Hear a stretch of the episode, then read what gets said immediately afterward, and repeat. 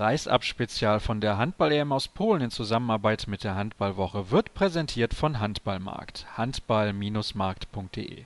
Der Online-Shop für alles rund um den Handball. Auch zu finden unter facebook.com/slash handballmarkt.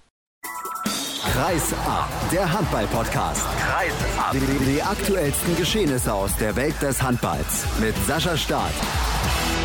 Erster Medientag der deutschen Mannschaft bei der EM 2016 hier in Polen. Damit willkommen zu unserer nächsten Folge von Kreisab Spezial. Zum Auftakt begrüße ich ein Duo des VfL Gummersbach, Carsten Lichtlein und Simon Ernst. Herzlich willkommen. Ich möchte mit euch mal über ganz unterschiedliche Sichtweisen und Rollen sprechen. Der eine ist ja schon sehr lange dabei, der andere spielt sein erstes Turnier. Was sind denn, Carsten, die wichtigsten Punkte für dich als Führungsspieler, um es jungen Akteuren wie Simon leicht zu machen, in die Mannschaft zu finden? Ah, Simon spielt jetzt schon zwei Jahre Bundesliga. Ich glaube, dem braucht man nicht noch irgendwas erklären, wie was funktioniert. Und außerdem er, hat er auch schon diverse Nationalmannschaften durchgemacht, Jugend und Junioren. Und äh, hier läuft es genauso ab. Und deswegen ist nichts Neues für Simon. Wer waren denn damals bei dir die Akteure, zu denen du aufgeschaut hast, als du neu dazugekommen bist? Ja, auf rechts außen Florian Kermann, Volker Zerbe, dann äh, Christian Schwarz am Kreis, dann Markus Bauer, Daniel Stefan, ich glaube, Jan-Olaf Immel, Pommes. Pommes war ja genauso mein Jahrgang, war genauso jung wie ich. Und Toto Jansen und Stefan Kretschmer auf Außen. Und im Tor Fritz ja, und Eros. Also es waren schon äh, gestandene Leute, aber trotzdem, es war nichts Neues. Ich habe ja auch Jugend und Junioren gespielt. Tagesablauf ist da genauso und bei internationalen Turnieren auch. Und deswegen hat sich nichts geändert, nur mit, die Mitspieler haben sich halt geändert. Wie oft hast du, Simon, mit Lütti im Vorfeld über die EM gesprochen? Ah, das hielt sich eigentlich in Grenzen, klar. Wusste man, es geht langsam auf die EM zu. Lütti konnte sich sicher sein, dass er dabei ist. Ich noch nicht ganz, deswegen habe ich jetzt auch nicht gefragt, wie wird das ablaufen, weil ich mir halt noch nicht sicher war, dass ich dabei bin und so. Aber klar merkt man, äh, wenn es auf die EM zugeht, ja, dass sich alle darauf freuen und klar unterhält man sich auch darüber und jetzt hier was Lütti gesagt hat, es ist ähnlich vom Tagesablauf und vom Rhythmus her, wie so ein Turnier abläuft, aber es ist natürlich als eine Nummer größer, ob man sich jetzt die Hallen anguckt mit dem Zuschaueraufkommen oder das Medieninteresse, das ist natürlich eine Nummer größer. Wie angespannt warst du denn wirklich? Denn wir haben es eben ja schon angesprochen. Bei dir war es jetzt nicht ganz sicher, ob du mit dabei bist. Aber ich kann jetzt nur von mir sprechen, als ich in deinem Alter war. Also gut, da war eh Hopfen und Malz verloren, aber man hat ja schon noch mal Träume irgendwie. Ja klar, habe ich erst in erster Linie gehofft, dass ich dabei bin bei der EM, als ich dann gesehen habe, erstmal im 28er-Kader und dann noch im finalen Vorbereitungskader. Und äh, klar, wenn man noch 16 Leute ist oder nachher wieder 18, dann hofft man natürlich, dass man dabei ist. Und ich war auch eigentlich relativ optimistisch, weil ich jetzt das ganze Jahr alle Maßnahmen mitgemacht habe. Und von daher habe ich da relativ positiv nach vorne geschaut. Und äh, ja, jetzt bin ich hier in Breslau. Du spielst jetzt bei einem Verein, wo du sehr, sehr viele Spielzeiten hast. Ist das deswegen der perfekte Verein für dich? In der aktuellen Situation ja. Also das habe ich glaube ich von Anfang an gesagt, als ich nach Gummersbach gewechselt bin, dass das Konzept mich da überzeugt hat in erster Linie. Das heißt, äh, viele junge, auch deutsche Spieler mit äh, einigen erfahrenen älteren Führungskräften davor, die sagen, wo es lang geht. Und klar war auch direkt eine Chance, da eine größere Rolle einzunehmen als vielleicht in einem anderen Bundesliga-Verein. Und von daher hat mich das überzeugt. Ja. Ludwig, ich weiß gar nicht, dann wie viel das Turniers im Moment ist. Weißt du es gerade? Ja, ich glaube, das ist das 15. müsste es sein. Also seit 2001 bin ich dabei und ja, 14. weil wir in Dänemark nicht dabei waren. Ist es für dich zu einer Selbstverständlichkeit geworden oder bist du immer noch froh jedes Mal, dass du dabei bist? Ja, auf jeden Fall. Man muss sich auch jedes Mal immer empfehlen und äh, die Leistung bringen, dass der Bundestrainer einen nominiert. Und deswegen ist es keine Selbstverständlichkeit, äh, sondern äh, wenn es eine Selbstverständlichkeit wäre, dann wären wir ja eigentlich schon satt und äh, nicht hungrig. Und deswegen, äh, so ist es nie und immer wieder empfehlen, immer wieder Bundestrainer aufdrängen sozusagen. Und das spornt einen an und das bringt einen auch nach vorne. Was traust du denn Simon zu in seiner Karriere? Er Ist noch sehr, sehr jung und hat jede Menge Potenzial, abgesehen von der Erfahrung. Was muss bei ihm noch besser werden, deiner Meinung nach? Nein, er bekommt ja jetzt von Jahr zu Jahr mehr Erfahrung und äh, durch die Spielanteile, das ist wichtig für Simon. Er ist jung, er hat äh, Talent, er hat das Potenzial und er braucht die Spielanteile. Und äh, ich glaube, er wächst von Jahr zu Jahr und dann, wenn er die Verantwortung auch noch übernehmen kann, damit wächst er auch noch und dann wird er ein kompletter Spieler. Er ist ein kompletter Spieler auf jeden Fall. Ich kann das jetzt bei Carsten nicht fragen, was er noch besser machen kann. Deswegen formuliere es mal ein bisschen anders. In der Hoffnung, dass du gerne mit Carsten spielst. Warum spielst du denn gerne mit ihm zusammen? Ja, wer, Lütti hat es ja gerade gesagt, er sagt, das ist sein 15. internationales Turnier. Wir haben schon gescherzt in der Mannschaft, dass Lütti alleine mehr internationale Erfahrung hat bei so Großturnieren als der Rest der ganzen Mannschaft zusammen. Und äh, glaube, allein das zeigt schon, äh, ja, über wie viele Jahre Lütti jetzt 15 Jahre Nationalmannschaft, ich glaube auch also mindestens 15 Jahre Bundesliga dementsprechend und äh, höchsten Respekt davor, das Niveau über so eine lange Zeit zu halten und äh, sich immer wieder zu empfehlen, auch wenn es mal Turniere gab, wo Lüthi nicht gespielt hat, sich immer weiter ja, in den Dienst der Mannschaft zu stellen und äh, ja, dann wieder jetzt bei Turnieren wie letzten Jahr oder dieses Jahr vorne wegzugehen und äh, ja, auch im Rampenlicht zu stehen zurecht. Merkst du eigentlich bei dir eine große Veränderung im Laufe der Jahre? Weil ich habe das Gefühl, normalerweise wird man ja ruhiger, dass du noch emotionaler bist als mit 18 oder 19 Jahren damals. Ja, also vom Torhüter-Spiel möchte ich jetzt sagen, ähm, ja, ich bin nicht mehr so aggressiv und äh, nicht mehr so, ja, man hat schon eine gewisse Ruhe vom Torwartspiel, dass man alles mehr beobachtet und ähm, ja, und mehr ja, diese Erfahrung mit äh, nutzt. Aber emotional ist klar, nach außen hin, äh, ja, man hat diesen Ehrgeiz, man möchte unbedingt gewinnen und äh, das überträgt oder versuchen wir dann auch zu Spiel, äh, Mitspielern zu übertragen und deswegen emotional, Emotionen gehören dazu, Leidenschaft. Das ist ja auch unser, unser Motto beim VfL, Leidenschaft vereint und deswegen ist es, glaube ich, ganz gut. Das war's, Dankeschön. Ja, Martin Strobel, mit einem Tag Abstand, wie bewertest du gestern das Spiel gegen die Spanier? Ja, ist natürlich äh, schade, dass wir nicht so, also dass wir natürlich den Auftaktspiel äh, verloren haben. Wir haben uns viel vorgenommen, sind denke ich auch ganz gut ins Spiel reingekommen, aber auch vieles von unserer Seite einfach dazu geführt, dass dann nachher die Spanier, denke ich, die zwei, drei Tore besser waren, weil wir eben ja, ein, zwei Fehlwürfe zu viel und zu viele technische Fehler, wo dann die Spanier eben über ihre Gegenstöße, vor allem auch in der ersten Halbzeit, dann gezeigt haben, äh, wie schnell sie dann äh, Fehler bestrafen können. Da wird ja immer gerne dann von mangelnder Erfahrung gesprochen. War das dann tatsächlich ein Faktor? Weil ich halt immer gern mit dagegen mit dem Argument, Lionel Messi war mit 22 auch schon Weltfußballer. Also es hat nicht immer was mit dem Alter zu tun. Nee, das ist also mal so, mal so, sage ich. Aber ich glaube, wir haben in der Phase einfach ein bisschen von unserer guten Anfangsphase. Natürlich äh, war sehr gut, wenn wir ins Spiel reinkommen, haben dann einen kurzen Durchhänger, da, da, da fällt da nicht viel. Also da ist es mal ein schlechter Wurf oder mal eben ein unkontrolliertes Abspiel.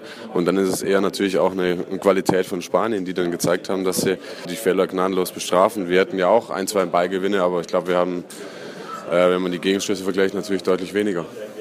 Ja, da merkt man dann vielleicht doch ein bisschen das Fehlen der beiden Stammaußen, weil die ja schon unglaublich viel Geschwindigkeit damit reinbringen. Du hast eine bisschen andere Rolle als noch in Katar, weil im Prinzip hast du da jedes Spiel von Anfang an gespielt.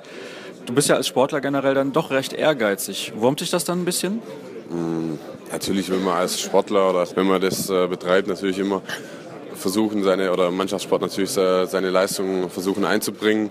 Aber ähm, es ist ein Teamsport und ich weiß, dass jeder, dass wir jede äh, Möglichkeit, die wir haben, brauchen. Deswegen, wir haben noch viele Spiele, es werden noch genug äh, Einsatzzeiten für jeden kommen, denke ich. Und man kann aber auch so ein paar Sachen beobachten von draußen, um eben dann nachher, wenn man dann mal reinkommt, nötige Akzente zu setzen oder vielleicht ein, zwei Sachen, die man so auf dem Spielfeld vielleicht nicht äh, direkt wahrnimmt. Jetzt ist die sportliche Situation in Balingen, in deinem Heimatclub, ja in dieser Saison alles andere als rosig. Ich glaube, das kann man schon so sagen. Wie schwer ist das oder wie einfach vielleicht für dich, das jetzt während des Turniers sowas komplett auszublenden? Ja, also relativ einfach. Also wir waren nach dem letzten Spiel war klar, jetzt ist es ein Cut, äh, jetzt geht die Vorbereitung auf die EM los und äh, damit war das Thema dann erstmal durch.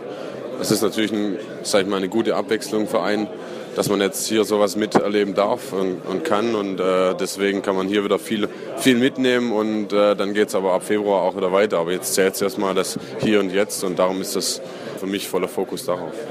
Trotzdem würde ich gerne, wenn du erlaubst, eine Frage stellen zu Frank Bergemann. Hat er sich schon gemeldet und was sagst du generell zu seiner Verpflichtung? Ja, er hat sich äh, kurz danach kurz gemeldet, dass er ja, dass er natürlich alles Gute wünscht für das Turnier und dass er sich auf die Zusammenarbeit freut.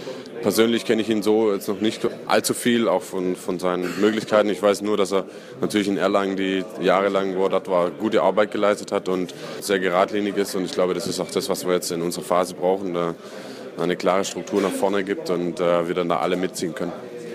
Kommen wir nochmal zurück zur Nationalmannschaft. Du hast ja in den Testspielen auch das eine oder andere Mal auf Linksaußen gespielt. Wie leicht ist das, die ganzen Abläufe dort in relativ kurzer Zeit intus zu haben, wenn man das bei so einem Turnier dann spontan sozusagen auf Abruf braucht?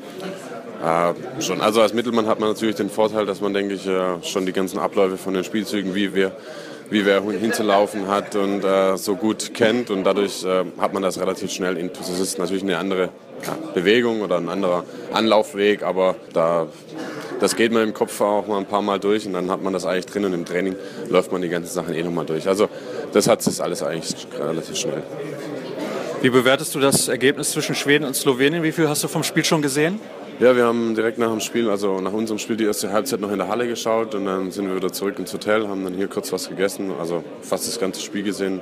Die Phase, wo die Slowenen wieder rankommen, haben wir leider nicht gesehen, weil wir eigentlich ja mit, ich glaube, bei einem Stand von 16 zu 9 oder ähnlich, wie es bei uns im Spiel war, weggefahren sind und nachher, wo wir hier ankamen, stand es wieder 2018. Also man sieht eben, dass in der Gruppe echt viel möglich ist und dass jedes Spiel äh, eng hergeht und dass viele Minuten oder paar Minuten entscheiden können, wie das Spiel nachher ausgeht. Sind aber beides natürlich Gegner, die man nicht unterschätzen darf, so oder so, aber nicht mit der Qualität der Spanier. Stimmst du dieser These zu? Ja, also es, das ist richtig, dass wir beide Mannschaften auf keinen Fall unterschätzen darf. Man hat gesehen, die, äh, dass die Slowenen sehr variabel spielen.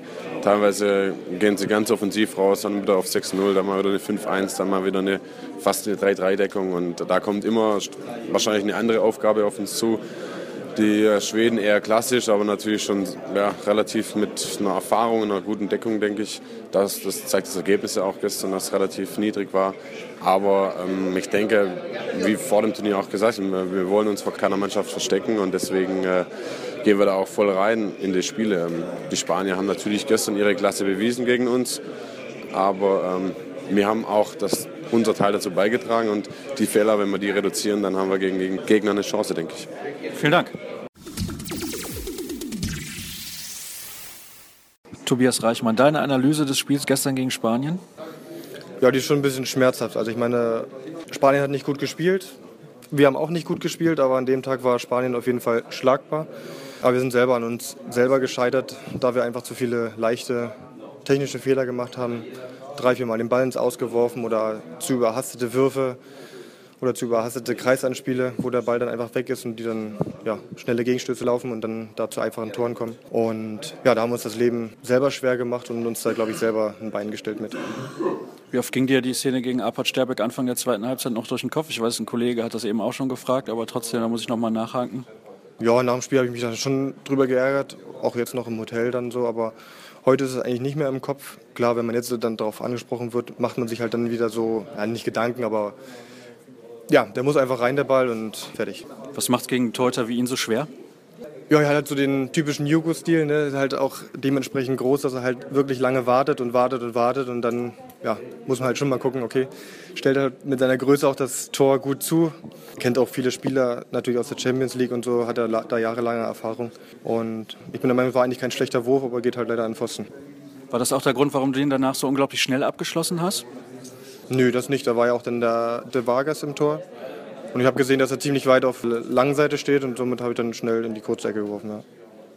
Jetzt bist du, wir haben vor ungefähr einem Jahr mal ein bisschen länger gesprochen nach einem Champions League-Spiel von euch, fast anderthalb Jahre in Polen. Wie sieht es mittlerweile mit der Sprache aus und fühlst du dich heimischer, als das noch letztes Jahr der Fall gewesen ist? Ja, also ich fühle mich schon so wohl auf jeden Fall in, in Kielce. Ähm, Sprache ist bescheiden besser geworden, aber also handballmäßig, da verstehe ich einiges oder so gut wie alles, aber also normale Gespräche, so, da tue ich mich doch noch sehr, sehr schwer. Muss man da als Profi dann einfach da durch? Weil du hast dich ja selber dazu entschieden, das zu machen. Ja klar, das ist meine Sache und ich habe es ja selber in der Hand, ob ich die Sprache schneller oder langsamer lerne und das liegt dann an mir. Kurzen Ausblick auf das Spiel gegen Schweden. Was müsst ihr deutlich besser machen, um da als Sieger von der Platte zu gehen? Ja, die, die ähm, technischen Fehler auf jeden Fall minimieren. Wir müssen die Passquote oder die äh, Passqualität verbessern, dass wir dort nicht einfach die Bälle wegschmeißen und auch im Angriff geduldiger spielen, dass wir dort nicht zu schnell abschließen ähm, uns, die, uns die Chancen halt wirklich klar rausspielen, um da halt dann wirklich auch einfache Tore zu machen, aber halt wirklich ähm, überlegt und nicht überhastet zu werfen. Und ja, wir müssen in der Deckung auch wieder sehr, sehr kompakt stehen, dass wir uns da nicht auseinanderreißen lassen und dann haben wir auf jeden Fall sehr, sehr gute Chancen. Dann sage ich vielen Dank für deine Zeit und das war's mit unserer Sendung heute vom ersten Medientag der deutschen Nationalmannschaft hier bei der Europameisterschaft in Polen. Alle weiteren Infos gibt's wie immer unter facebook.com slash kreisab oder bei Twitter at kreisab.de.